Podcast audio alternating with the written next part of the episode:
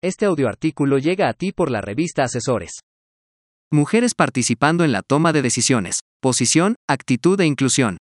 Por Julia Isabel Rodríguez Morales y Alejandra González Pérez. La toma de decisiones estratégicas que en las organizaciones se da, requiere directivos con una preparación en habilidades técnicas y habilidades suaves necesarias para liderar el posicionamiento estratégico de la empresa. Conforme las décadas han pasado, el liderazgo de las organizaciones cada vez tiene una participación más equilibrada de mujeres y hombres en los puestos directivos. A través de la historia, la equidad de género ha cobrado mayor relevancia y cada vez son más personas las que impulsan, haciendo que ésta sea posible. José María Duarte Cruz y José Baltasar García Horta, 2016, definen que la equidad de género es el tomar conciencia y transformar la posición de desigualdad y subordinación que las mujeres han vivenciado a través de siglos de historia, en relación con los hombres en la esfera familiar, económica, social, política, cultural y en la misma historia, teniendo presentes las circunstancias de clase social, edad, etnicidad, orientación sexual o identificación religiosa que pueden agravar o acentuar estas desigualdades.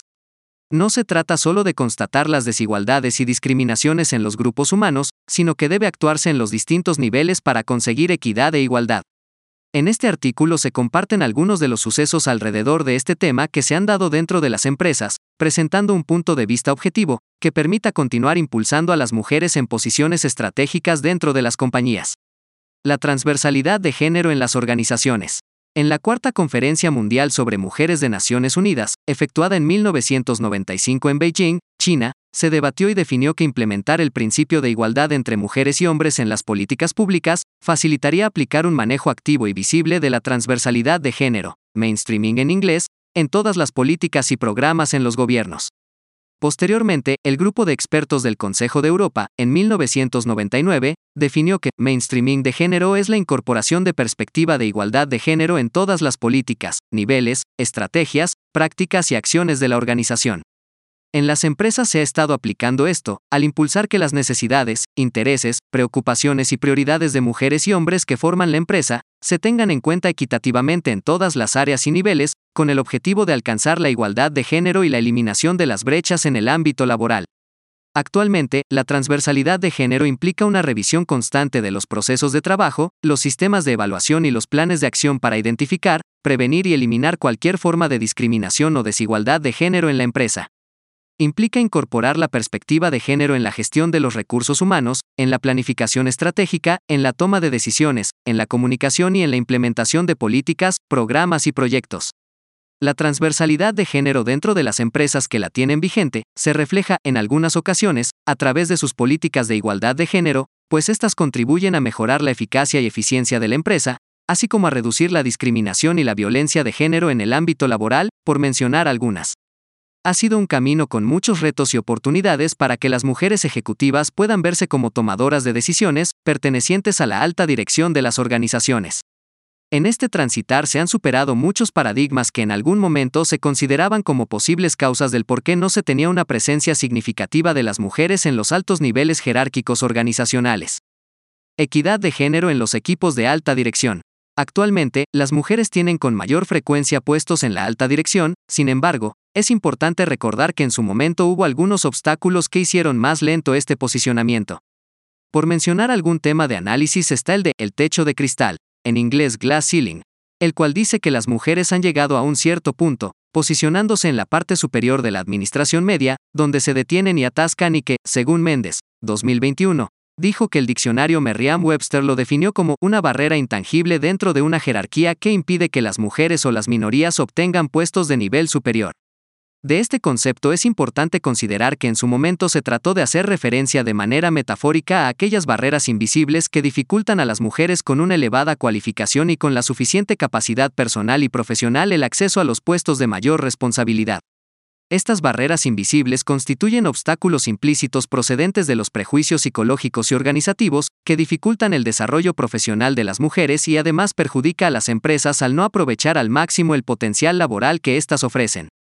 La necesidad de poner nombre a este problema no es debido a la novedad de este, sino por la continua presencia de estas barreras a lo largo del tiempo.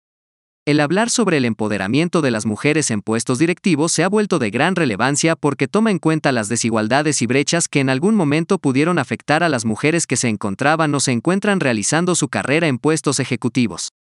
Algunos temas clave a este respecto consideran la representación en roles de liderazgo, la brecha salarial, la toma de decisiones y la promoción dentro de la escala de mando. La equidad de género en los equipos de alta dirección es fundamental por razones como 1. Puede ayudar a reducir y desafiar los sesgos inconscientes en los equipos de alta dirección, relativos a generar estereotipos de género, lo cual puede conducir a que en la organización se tenga una mayor equidad en la toma de decisiones y en la promoción de empleados.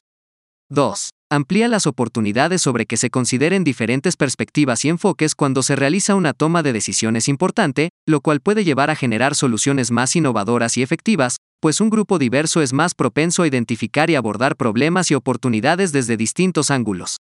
3 coadyuva al éxito de los procesos de atracción y retención de colaboradores de todos los géneros, debido a que las personas con algún talento que puede ser de gran utilidad a las empresas estarán atraídas y valorarán la diversidad e igualdad de oportunidades, propiciando un clima laboral agradable, que influya a que las personas se sientan más motivadas para unirse y quedarse en la organización.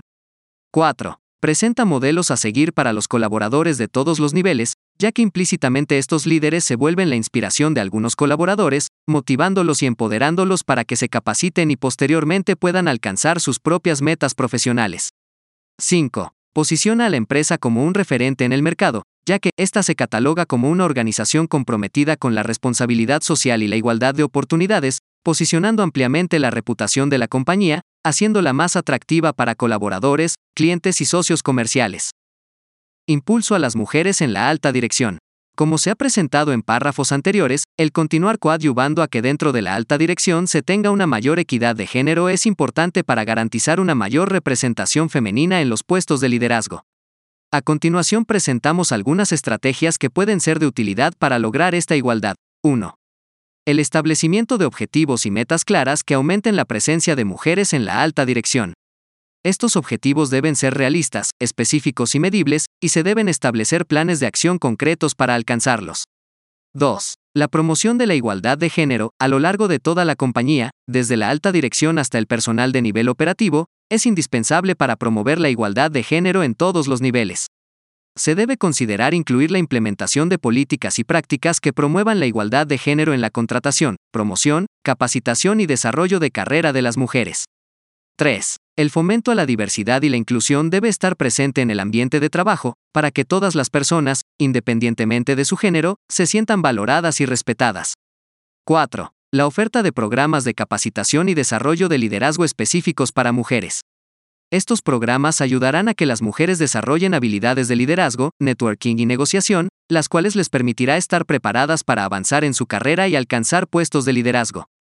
5. La implementación de políticas y prácticas que apoyen el equilibrio entre el trabajo y la vida personal de todos los colaboradores de la organización, incluyendo las mujeres en la alta dirección, será también un apoyo a los puntos anteriormente presentados para que las mujeres se sientan incluidas, pues les dará flexibilidad en los horarios de trabajo, opciones de trabajo remoto, programas de cuidado infantil y licencias parentales.